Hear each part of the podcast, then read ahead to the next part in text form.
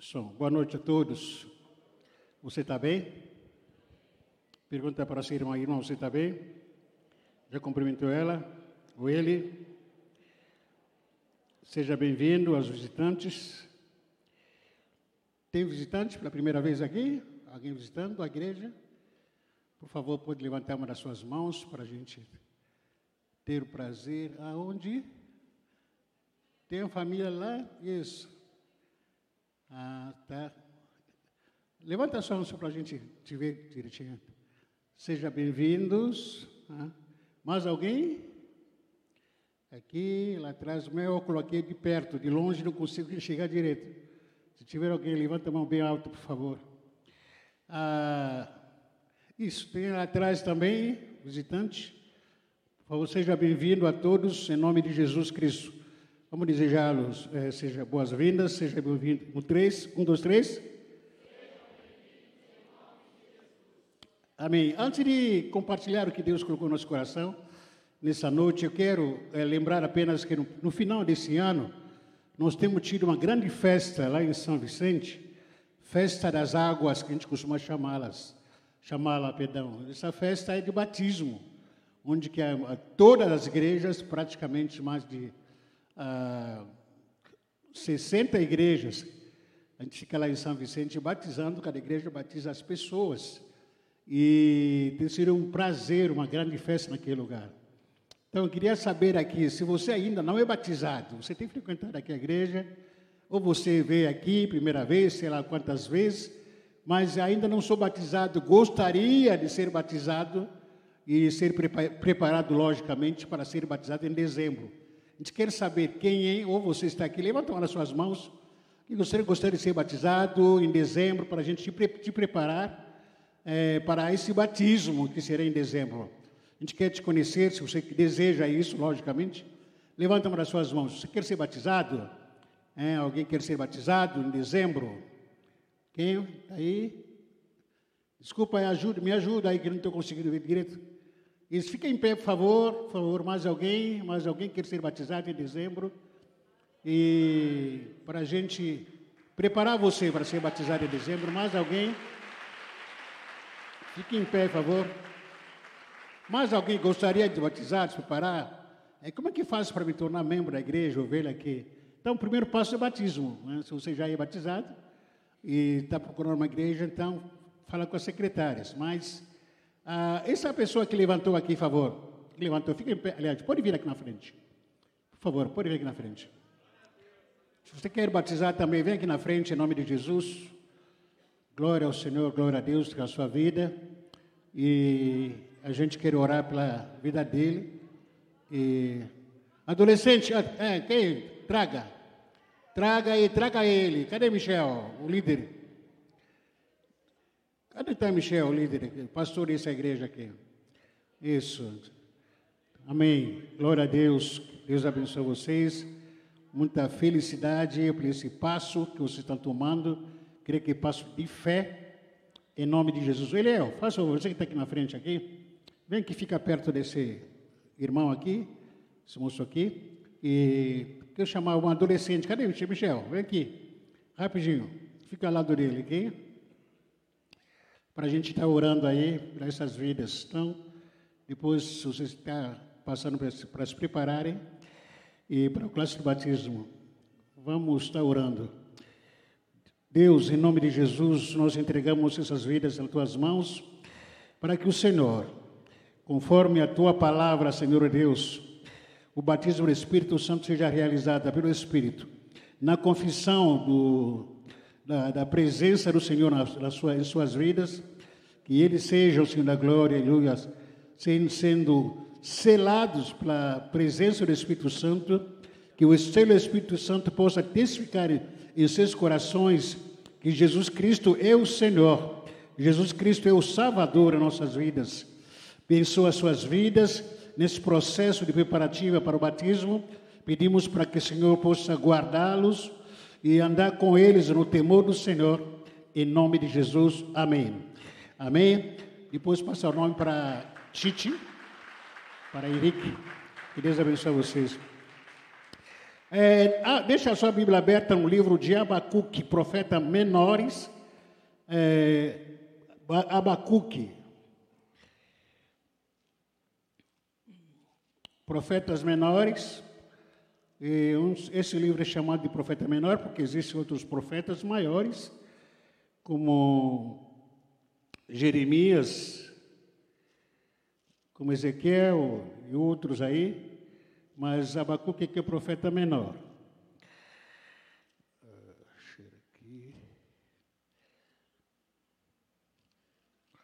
Deixa a sua Bíblia aberta aqui.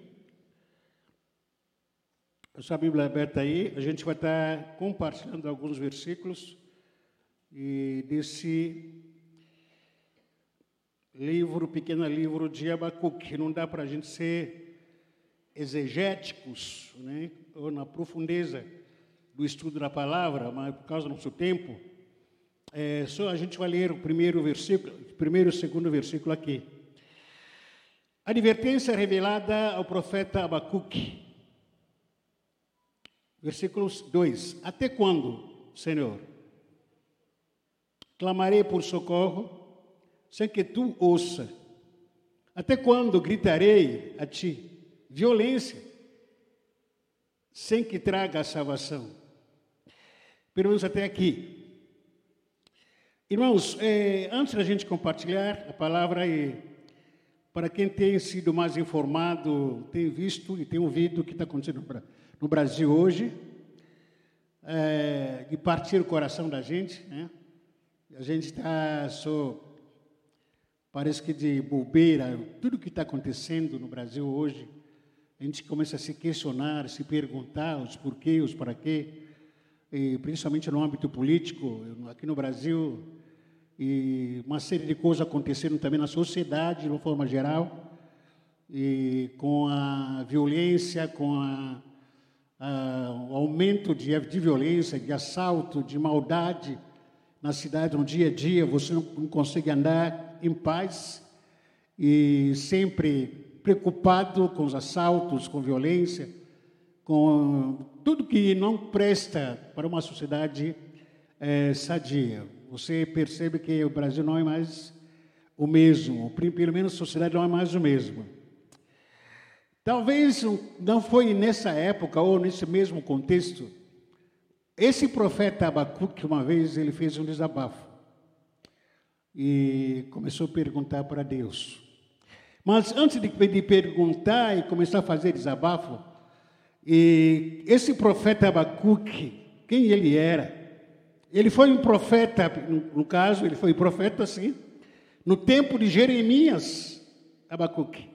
Ele era um homem considerado como um homem de fé, e muitos fundamentos nas suas tradições judaicas. Tanto o profeta Jeremias como Abacuque eles tinham esperança que tudo que eles profetizavam ia acontecer, porque eles eram homens de Deus. Deus dava mensagem para eles profetizarem para o povo, para a sociedade. Então tinha expectativa, esperança que com certeza aquilo que nós estamos desejando, ou aquilo que Deus está mandando para a gente profetizar, vai acontecer. E tanto Abacuque, melhor, Abacuque tem uma das características diferenciadas como profeta. Abacuque é um dos profetas que nunca é, pregou mensagem condenatória para o povo, condenando o povo. A maioria dos profetas, logicamente, é, pregava mensagem quando o povo estava em pecado, trazia o povo para arrependimento. Arrependei-vos, assim diz o Senhor, larga a prostituição, a idolatria, larga isso, larga aquilo, vem o arrependimento, mas Abacuque não, não. Mas Abacuque ele teve uma, uma conversa, uma conversa particular com Deus, nos seus dois primeiros capítulos. Até o nome Abacuque significa abraço. O nome Abacuque significa abraço. Então ele conseguiu olhar para aquilo que estava acontecendo na sociedade naquela época e abraçou a dor da sociedade, abraçou as necessidades da sociedade, e ele se colocou no lugar daquele povo. É uma expressão que a gente usa, é, uma palavra, uma palavra hebraica chamada patos. É que você tomar a dor do povo, você se fazer como um deles e começar a orar intercedendo ao Senhor. E então, tanto quanto Abacuque como também é, Jeremias teve o mesmo, é, mesma atitude.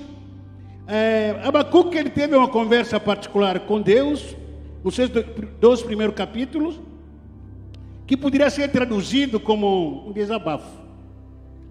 Abacuque queria desabafar.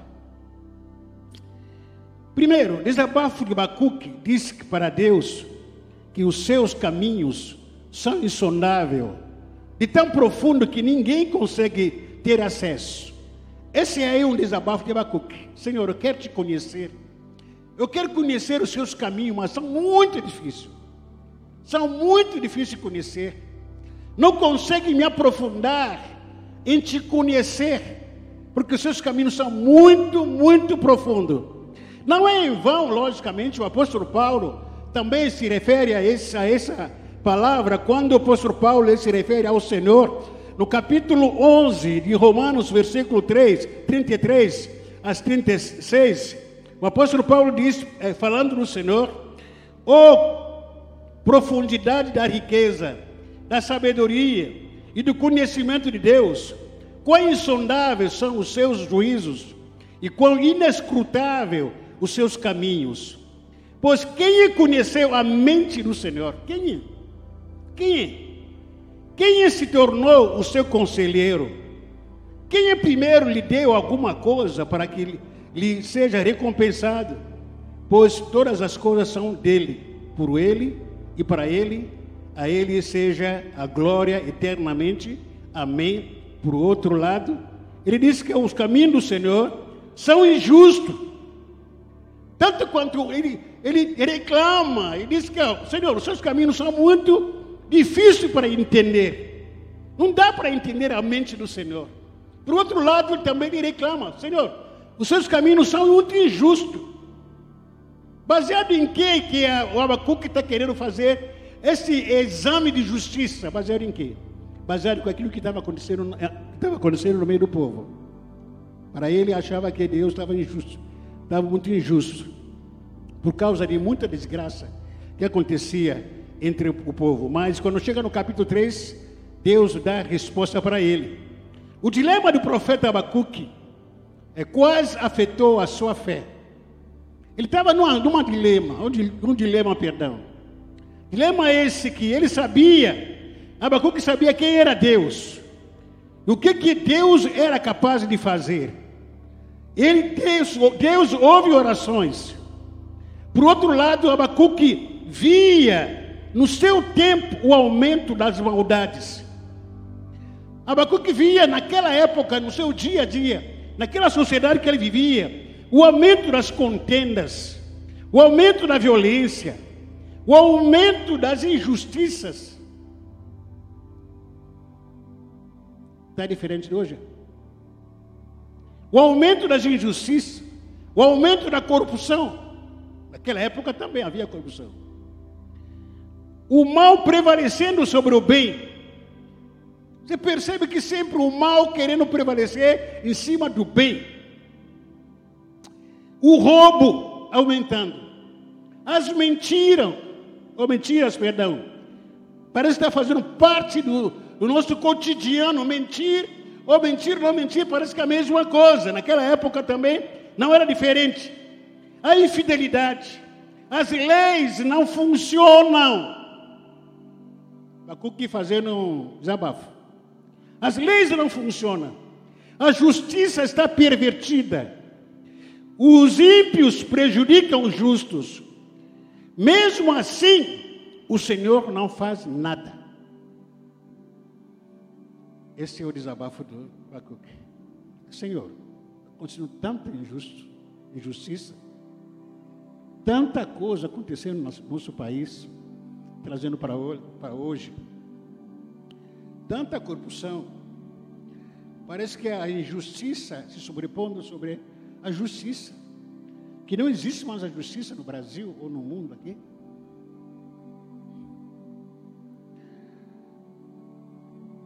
Solta, aliás, prende, solta, prende, solta, prende, solta, prende, solta, prende, solta. Cadê a justiça? E Abacuque ficou refletindo, ficou nesse impasse. Falou que, Senhor, tu não fazes nada. Não fazes nada. Essa sensação de que parece, de que parece que Deus não está fazendo nada, diante de tudo o que estava acontecendo, ou o que está acontecendo no dia de hoje, causa incredulidade. Senhor, eu estou orando que o Senhor fizesse alguma coisa no Brasil, fizesse alguma coisa na nossa sociedade. Olha, tanta maldade se aumentando aqui no Brasil, aqui, aqui na Baixada Santista. Olha a corrupção aumentando cada vez mais. Não há mais justiça. E o Senhor não faz nada.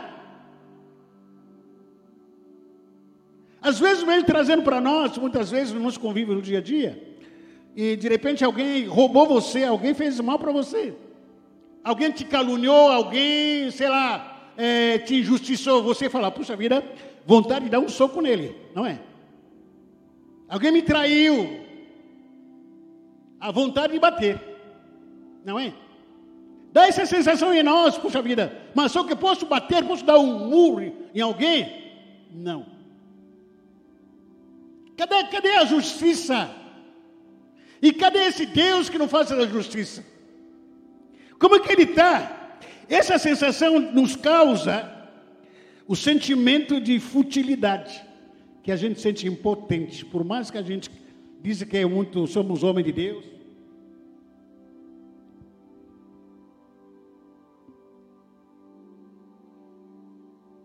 Aqui no púlpito esquenta fácil, muito, muito. Você pensa, eu estou com frio, vou levar, mas chega aqui que você esquenta tudo. Mas a gente sente um sentimento de impotência. Puxa vida, o que está acontecendo? A gente não consegue fazer nada. Nós somos uma igreja de Deus ou não somos? Você é homem de Deus, mulher de Deus ou não é? Mas a gente não está orando? Estamos. Mas cadê esse Deus? Aonde ele está? Esse Senhor, é uma sensação de que causa uma, algumas dúvidas, incredulidade. Parece que Deus está virado, com as costas viradas contra o Brasil ou contra a cidade do Guarujá, porque ele não está vendo nada. Essa sensação, a angústia do profeta aumentava por não entender, ou por entender que o que Deus era capaz, ou é capaz de fazer, mas não faz nada. Deus é capaz de calar a boca, de mandar matar, mandar fulminar, mandar. Mas Deus não faz nada. Aquela sensação, puxa vida, cadê ele, pô? Parece que aquele pai irresponsável, né? O filho está sendo provocado, está sendo, está brigando, e aí o filho fala, pai, vai lá, bate, pai, vai. Tu não vai fazer nada, pai. Essa sensação que Abacuque teve, e, e no versículo 2, desse capítulo que a gente leu aqui, primeiro capítulo, Abacuque pergunta: Até quando clamarei e não escutará, Senhor? Ou gritarei a ti violência e não salvará? A sensação é de estar orando a Deus e Ele não ouve a nossa oração. A sensação é ao mesmo tempo que a maldade, as injustiças, a corrupção, o roubo, assaltos, briga, discussões aumentando cada vez mais, e parece que Deus não está nem aí com a gente. Quantas vezes a gente fica pensando, puxa vida, aquele cara é muito caloteiro, aquele cara aí, aquele, aquele, aquele irmão, aquela irmã, puxa me causou tanto mal, assim, vou orar por ele para Deus levar. Mas não. Às vezes, há um tempo, a gente fica se perguntando, meu Deus do céu, a gente que está buscando a Deus, está orando, a gente que está clamando, jejuando, se santificando dia, ou praticamente todo dia. Olha para outras pessoas que estão vivendo assim, vagamente, mundanamente, prosperando do que você que santifica. Aí você se pergunta, poxa, vale a pena continuar me santificando? Vale a pena continuar buscando a Deus, porque estou buscando a Deus. Eu estou orando, estou jejuando, eu estou me santificando. Mas quem está prosperando é o Flávio, é o Serjanta, que não é evangélico, que está prosperando. E aí nós, a gente faz uma avaliação, puxa, será que vale a pena continuar buscando a Deus? Será que vale a pena acreditar que Deus vai me abençoar? A gente entra naquela briga. Será que vale a pena continuar ou desistir? O conflito que Abacuque teve. E aí, a partir do versículo 5 desse mesmo capítulo, o Senhor dá a primeira resposta para o profeta. O Senhor dá o quê? Primeira resposta. Nesse versículo 5, pelo menos a primeira resposta que o Senhor deu, o que pode entender que com isso, o que aprendo pelo menos, que o que precisamos aprender que Deus não está indiferente à violência que acontece no Brasil ou aqui no Guarujá. Deus não está injusto. Deus não está indiferente mediante as injustiças que acontecem aqui no Brasil ou aqui na cidade. Deus não está indiferente em relação aos assaltos, roubos, ameaças, mentiras, pecado, maldades que acontecem na cidade de Guarujá ou no Brasil. Deus não está indiferente, por mais que você não consegue ver nada, não consegue entender nada, mas Deus não está indiferente porque ele vai agir no tempo dele, da maneira dele. Ele vai agir. Ele vai agir do jeito dele, na hora dele, no tempo dele, ele agirá. Ele não está indiferente, ele não é cego ou surdo. Tenta imaginar Deus, não, você conseguir chegar, ou chegar à conclusão que Deus não está vendo aqui, Aqui nós fomos arrombados ah, alguns meses atrás, aportando a igreja aqui. Qual é a vontade? Vontade de vir aqui, dormir aqui. E perguntaram, mas será que Deus viu? Se viu, ele fez o quê? Domingo passado aqui, alguém roubou, roubou, literalmente, falo isso no público. Roubou cartão, cartão de débito de uma irmã da igreja aqui. Por isso que, ó, se liga aí, vocês que estão com a, com a carteira aí, quem não sabe, não sei quem, quem, quem, quem aqui. Quando eu cheguei em casa, recebi telefonema falando que, pastor, alguém roubou meu cartão, cartão de débito dentro da igreja. Caiu. Aquele cara do aquele time, a gente não fala lá, pegou, viu no chão, pegou, foi comprar cachaça. Estava aqui domingo, domingo passado. No meio daquele culto, aquela palavra, manifestação da glória de Deus. Eu falei, que pergunta, pergunta, Senhor Deus, o que acontece com o ser humano? No meio daquela festa que a gente fez no domingo passado, pela, pela, pela graça de Deus, camarada estava aqui bem, bem quentinho, com cara de crente, com a Bíblia do crente, com sovaco de crente, cabelo do crente, óculos de crente, sei lá se tinha óculos ou não vi uma, um cartão do irmão cair no chão, em vez de pegar, devolver, não. Levou, foi comprar cachaça. Agora, quem? Não sei. Não sei. Qual é a sensação que dá a gente? A gente pode perguntar, mas será que Deus viu? Por que Deus não deu um muro nesse cara aí? Será que Deus não deu um soco, um pontapé? Esse cara que está pegando carteira, aliás, cartão de débito de uma irmã da igreja. Por que Deus não fez nada? Ele fica se questionando, se perguntando. Parece que Deus não está vendo nada disso. O que nós aprendemos que é o mundo é do Senhor. E tudo que nele há, tudo está sob o controle do Senhor. Nada está fora do controle do Senhor. O que nós aprendemos que Deus não tem o dever de prestar as contas com nenhum ser humano. Presta atenção. Deus, o Senhor, Ele não tem o dever de, de prestar contas para nenhum ser humano. Pelo contrário, todo ser humano vai ter que prestar conta para Deus. Mas Deus não, não tem que prestar conta para mim. Que se acontecer um fato, uma fatalidade na minha vida, na nossa vida, De repente você diz, oh, Deus, me deu, me deu satisfação, né? Por que, que perdi emprego? Deus me deu satisfação, por que, que meu filho está internado? Deus me deu satisfação, por que, que meu filho está com um caroço na, na cabeça? Deus me deu satisfação, por que, que foi assaltado e o Senhor não fez nada? Deus não deve satisfação com ninguém, Ele é Deus. Não é um ser humano que você vai tentar é, colocar no mesmo, no mesmo é, pé de igualdade. Que seu amigo que você briga com ele, discute com ele, com a sua esposa que você briga com ela, sei lá, você começa a prestar, pedir prestar de conta sobre tudo que ele faz. Ele é o Senhor, Ele é Deus de todo o universo. Ele é o Senhor Todo-Poderoso. Ele é maior do que você, Ele é grande. É o Shaddai. Ele não tem que prestar satisfação para você, nem para ninguém. Aqui na face da terra, Ele é Deus. No dia em que Ele começar a prestação, começar a prestar satisfação para você, Ele deixa de ser Deus. Não é mais Deus. Poder chamar Ele de qualquer coisa, qualquer pessoa. Porque essa é a sua natureza. Essa é a sua natureza.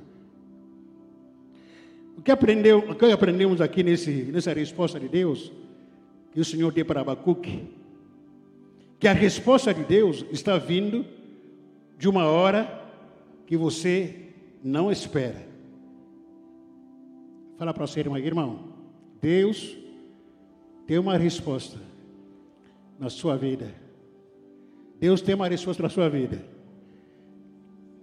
Que Deus está trazendo de uma hora que você nem espera, de pessoas que você nem espera, mas Deus vai responder.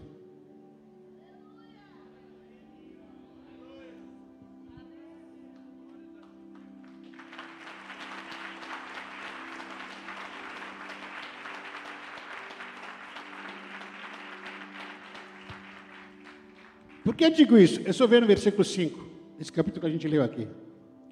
No versículo 5 que nós lemos aqui,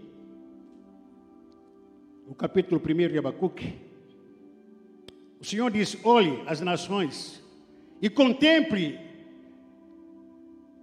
contemple-nas, fique atônitos e pasmos, pois nos dias de vocês farei algo em que não creriam, se lhe fosse contado. Versículo 5 está dizendo o seguinte: o Senhor diz ao seu povo: olhe as nações em volta de vocês, e fiquem admirados e assustados, pois no dia de vocês eu vou fazer algo, algo que ninguém vai acreditar se lhe fosse contado. É no dia de vocês, o que eu queria entender com isso? Enquanto o povo, junto com Abacuque, reclamava, ah, cadê Deus nessa, nessa hora? Olha a violência, olha a corrupção, olha a maldade aumentando. Deus lá no céu, planejando. Planejando algo. Deus fazendo plano a respeito do seu povo. Você não tem menção da grandeza de Deus. Aonde você está, às vezes está sofrendo injustiça, calamidade, crise de todo tipos. E você, comum a gente pensar: Deus não estava comigo? Deus esqueceu de mim? Será que Deus não está vendo, não está enxergando a violência que estou sofrendo, as traições? Irmão, por favor, obrigado, irmão Jefferson. Melhor colocar um pouquinho distante, porque estou gripado, daqui a, pouco, vou ter mais voz. Tá bom? Obrigado. É comum isso, a gente fala, pô, ele aqui pisou na bola comigo, puxa vida. É muito comum a gente começar a ficar bravo Parece que Deus não está fazendo nada. Eu fui traído. É, eu fui caluniado. Deus não está fazendo nada. calma. Deus está planejando. Você acha que Deus não está vendo nada? Está vendo sim. Está vendo se está enxergando tudo direitinho. Calma, do jeito dele, na hora dele, ele fará. Até ele vai usar pessoas que você nem vai esperar. Mas Deus vai fazer. Deus vai fazer. Deus vai fazer. Deus vai fazer. Deus vai fazer. Deus vai fazer. Acredita ou deixa de acreditar, mas Deus vai fazer. Porque Ele é justo. Mas não é do nosso jeito. não do seu jeito, porque a gente é ansioso, a gente é muito nervoso muitas vezes. De repente o irmão aqui pisou no meu carro aqui, saindo aqui, de repente furou o pneu do meu carro, a vontade de quê? Na hora, a irmã me deu a resposta. Por que você fez aquilo? Eu quero uma resposta, quero uma reação imediata. Eu quero ver a irmã Ademir aqui, pegou o meu, minha coxinha lá na cantinha aqui. Irmão, eu quero que você me dê a resposta agora. Por que você pegou minha coxinha? Quer resposta imediata. Mas Deus fala que não, espera. Espera, eu vou resolver isso. Mas eu não quero esperar Deus. Eu não quero esperar Deus. Você quer, ser, quer, quer que seja do seu jeito. Do seu jeito não vai dar certo. Não vai conseguir, não. Não vai conseguir. O Senhor já estava planejando algo inédito. Se fosse, se não fosse contado, não acreditaríamos. O Senhor vai usar uma nação pagã para dar resposta a toda essa situação. É. Estava fazendo uma devocional nesse capítulo, isso me, aliás, isso me trouxe uma certa, uma certa empolgação. Realmente a gente está passando uma situação muito complicada aqui no Brasil. Não, quero, não posso falar aqui o vídeo aqui, porque senão a gente vai ser processado. Não posso falar tudo. Mas quem está ouvindo notícias dos acontecimentos aqui no Brasil, a vontade, sinceramente, da minha parte, falei um dia, acho que eu vou cair fora. Não tem mais como viver aqui no Brasil desse jeito. Sinceramente, não tem. Não tem lógico as leis do Brasil. Não há lógica, não há, não há lógica nas leis no Brasil. Onde soltam os traficantes. Cara perigoso, homens perigosíssimo, está na rua. Está na rua. Quem soltou? A justiça. A justiça. A justiça soltou. Onde se mata uma família, pai de uma família, mãe de uma família, um jovem mata, cai fora. Vai preso, vai. O policial pega, leva na, na delegacia, amanhã está na rua de novo. Veja o que está acontecendo lá em São Paulo. Você que costuma ir para São Paulo, tem que tomar cuidado. Às vezes o carro está andando, de repente aparecem pessoas quebra o vidro, pega o celular, foi embora. O que, que a polícia vai fazer? O que, que faz? Pega um camarada como esse, leva na delegacia, daqui a pouco volta na rua. Qual é a sensação? De impotência. De impotência, de futilidade. Parece que. Vou viver aonde? Como? O que está valendo a pena viver desse jeito? O cara trabalha, trabalha, trabalha, trabalha, não consegue nem chegar em casa, no meio do caminho é assaltado. O conteúdo de salário foi levado. Depois prende, solta, solta porque não teve prova.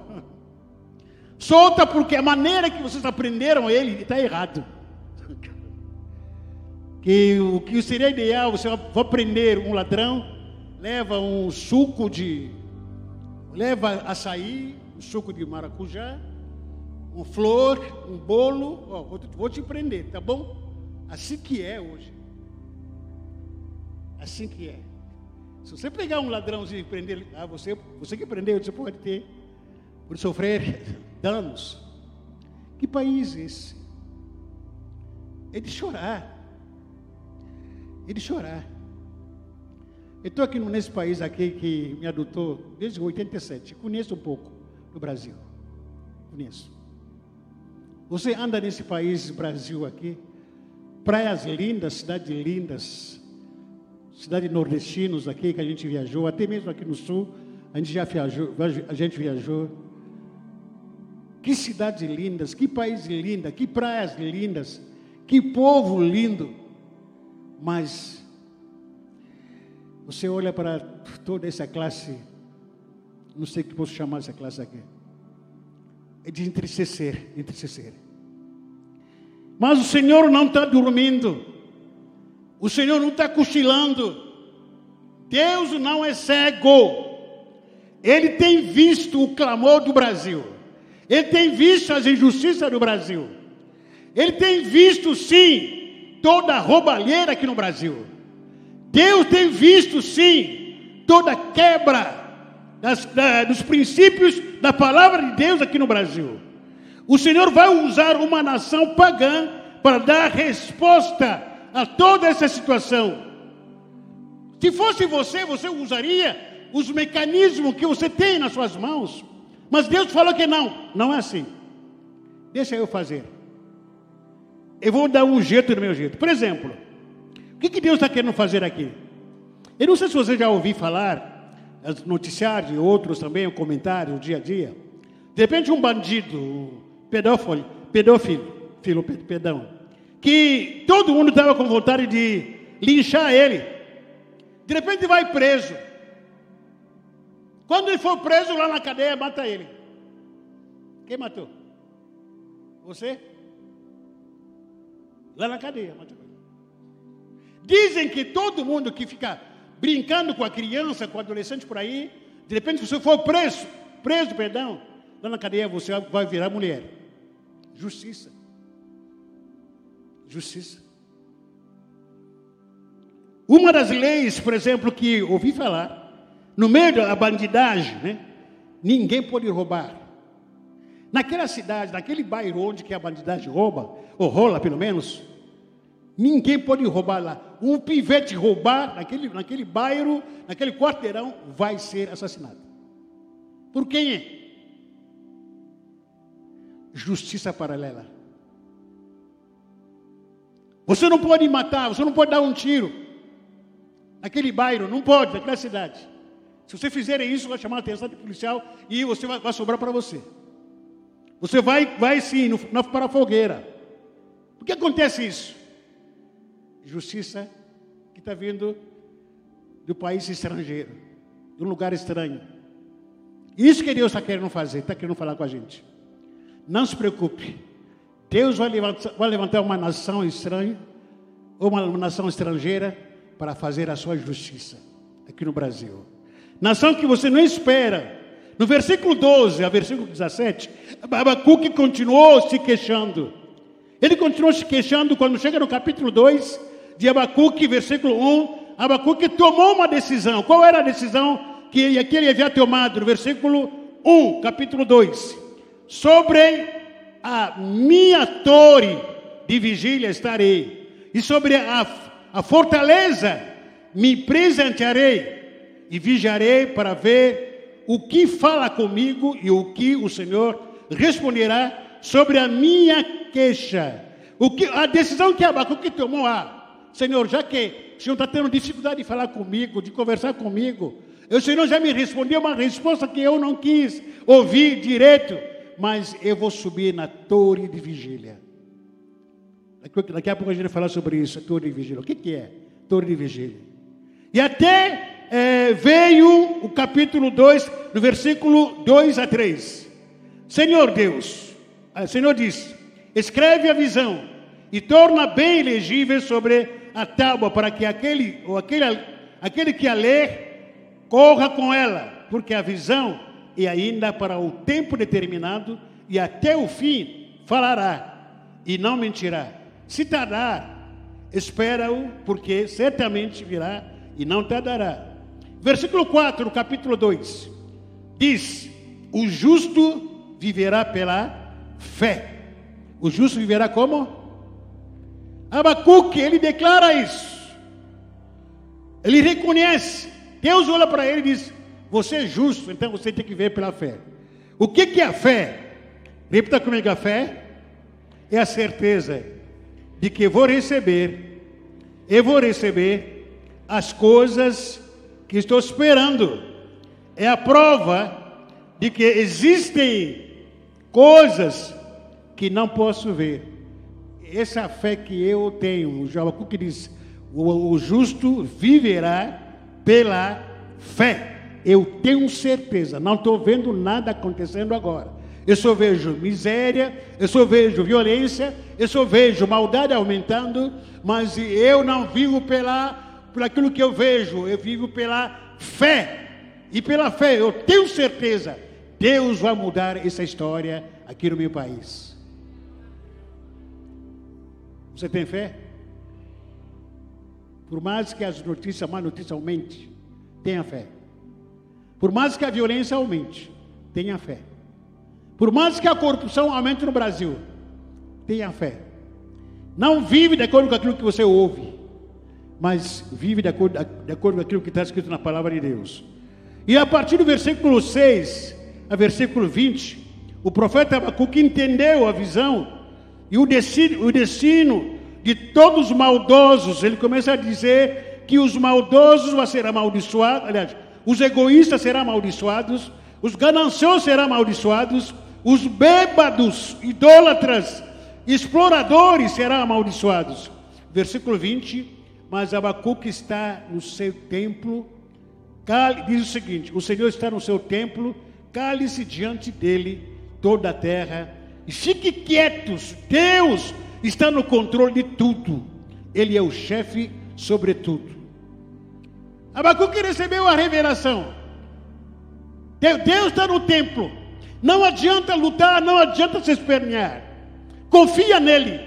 Não adianta ficar bobejando o tempo todo, batendo boca, reclamando, murmurando. Mas Deus está no templo. Deus está no controle de tudo.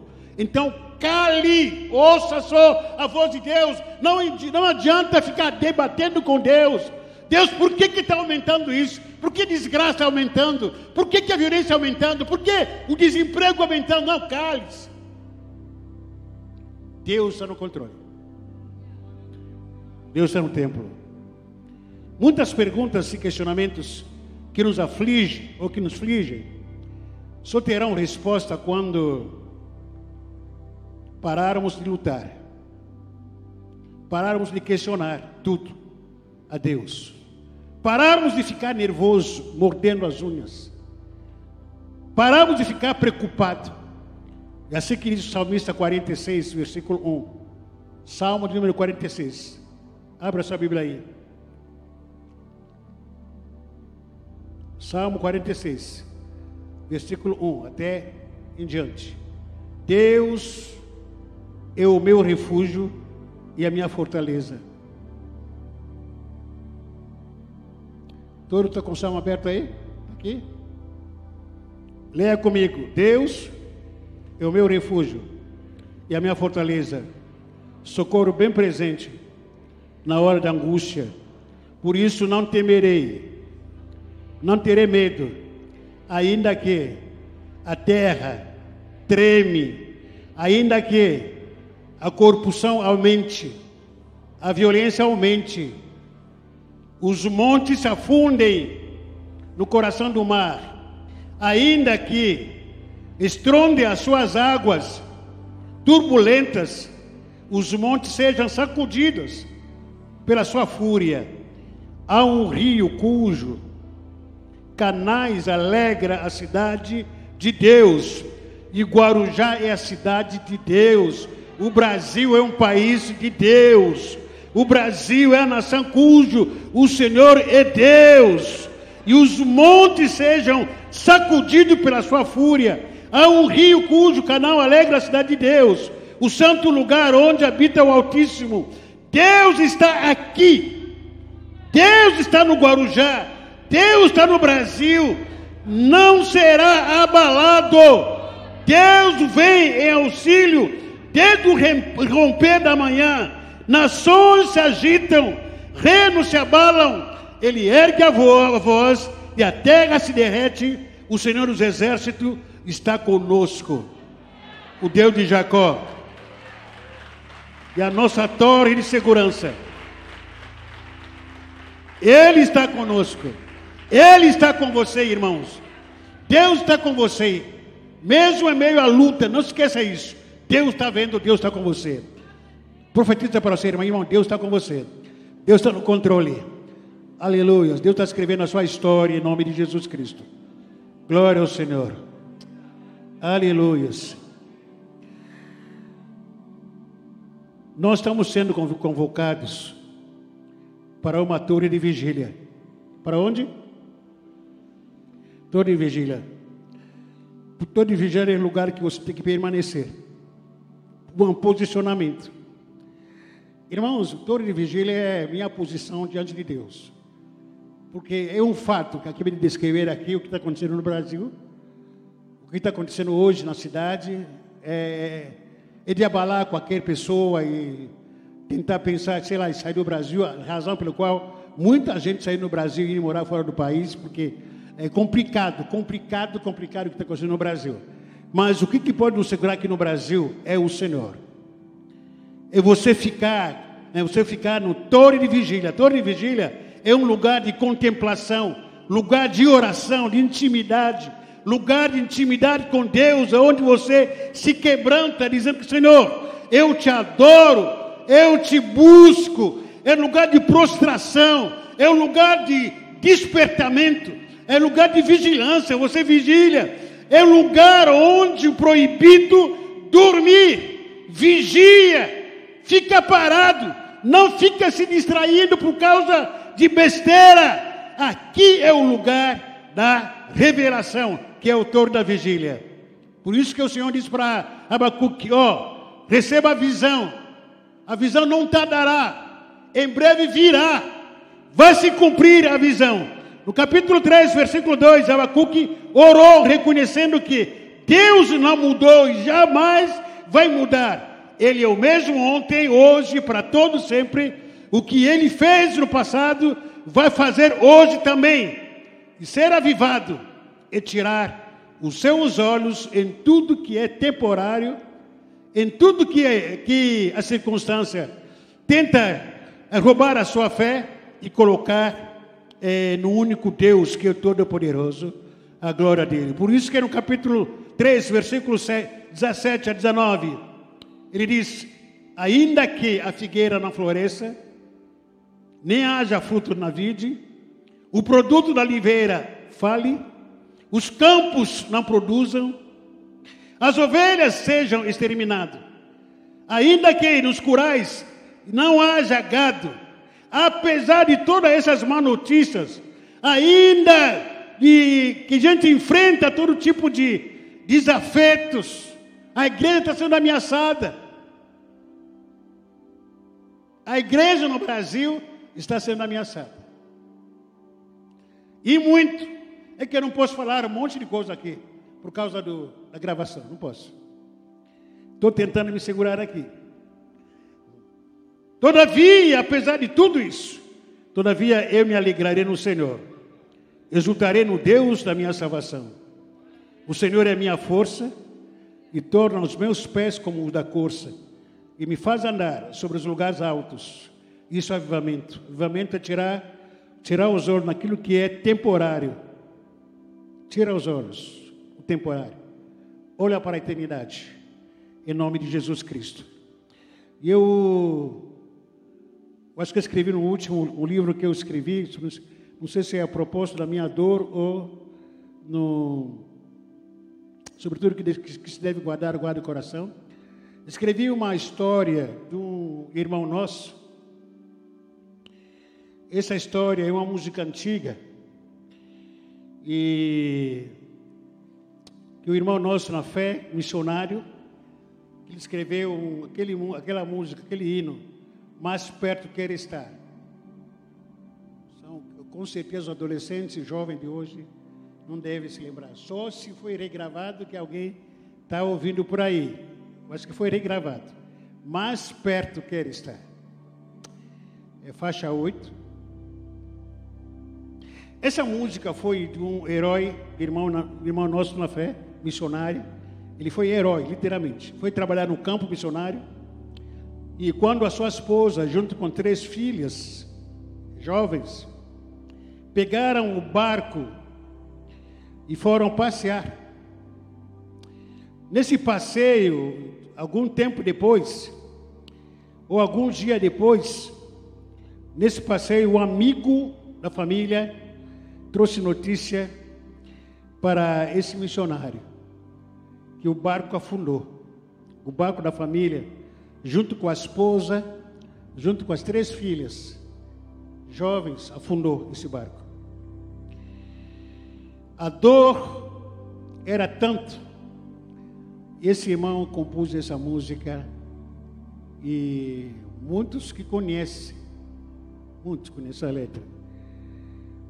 Mais perto eu quero estar, eu de, de ti, ainda que seja dor que me una a ti. Sempre te suplicar,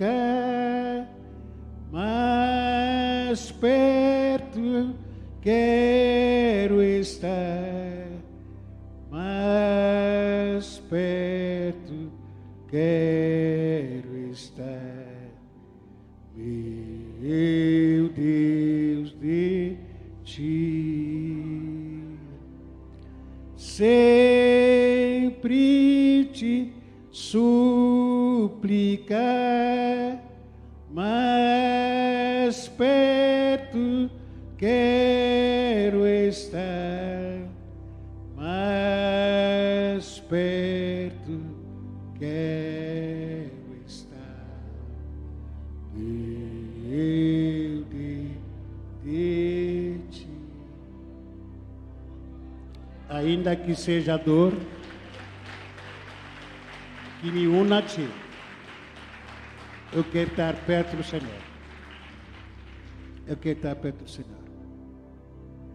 Ainda que a figueira não floresça, eu quero estar perto do Senhor. Ainda que, apesar de tudo que está acontecendo na sociedade, você fica na torre de vigília. Feche seus olhos para a gente orar.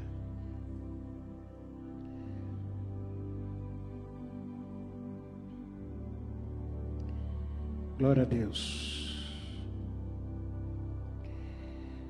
Eu quero orar pela sua vida. Você está passando por algumas situações indefinidas na sua vida, se sentindo injustiçado, muitas vezes sentido injustiçado, vontade de fazer a, fazer a justiça com as suas próprias mãos. E estava vindo para mim aqui no caminho, literalmente, creio que Deus falou comigo. Quantas e quantas vezes que a gente quer, quer, quer nos vingar do nosso ex, ex-marido, ex-namorado, é, ex-esposa, nosso pai, ex-pai, não sei se existe ex-pai, ex-pastor, ex-líder, ex-empregado, ex-chefe. Quantas e quantas vezes que nos vingaram? Dos irmãos que nos causaram mal, dos irmãos que, as pessoas que nos causaram dano, violência, calúnia. E a palavra de Deus diz que não os vinguei a vós mesmo, amados, mas dai lugar à ira, porque está escrito: minha é a vingança eu recompensarei, diz o Senhor. Não é para você se vingar, não é para você se irar, não é. Você tem direito, tem, mas querer fazer a justiça do seu jeito, não faça, porque Deus vai fazer o jeito dele. Deus vai fazer o jeito dele para aqueles que te caluniaram, para aqueles que te injustiçaram. Você se perguntando, mas será que Deus não viu nada, não está vendo nada? Deus ouviu tudo, sim. Deus ouviu tudo. Pessoas que nos agrediram muitas vezes com, palavras, com gestos, com ameaças. E a gente pensa, puxa vida, não vai acontecer nada. Não vai acontecer nada. Não, não, não, não. Não do seu jeito. Deixa Deus fazer. Queria orar, aliás, não queria, mas eu quero orar por você. E se de alguma forma você se sentiu injustiçado, caluniado, você sentiu raiva, uma pessoa com quem você queria se vingar. Ainda está dentro de você essa vontade de querer se vingar. Eu quero orar para você. Fica em pé. Fica em pé, quero orar para você. Você gostaria que eu orasse por você? Porque você foi injustiçado, que você foi maltratado. Eu quero chamar toda a igreja a ficar em pé, por gentileza. Por favor. Eu quero que ora para mim, pastor.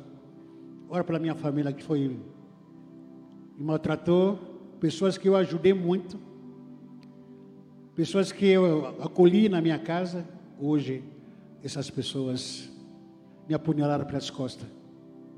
Injustiça. Quero orar para a sua vida. Se assim o desejar, sai do seu lugar, vem aqui na frente. Você quer que eu ore para a sua família? Também pode vir aqui na frente. Em nome de Jesus. Você quer receber oração? Pastor, ora para minha família, para minha casa. Em nome de Jesus Cristo. A vontade é a gente fazer do nosso jeito. Deus falou que não, não faça do seu jeito. Deixa eu fazer. Se eu fazer, não vai falhar. Não vai falhar. A vontade de a gente dar um soco no nosso jeito. Se vingar. É muito comum. Muito comum. Nem quero me vingar.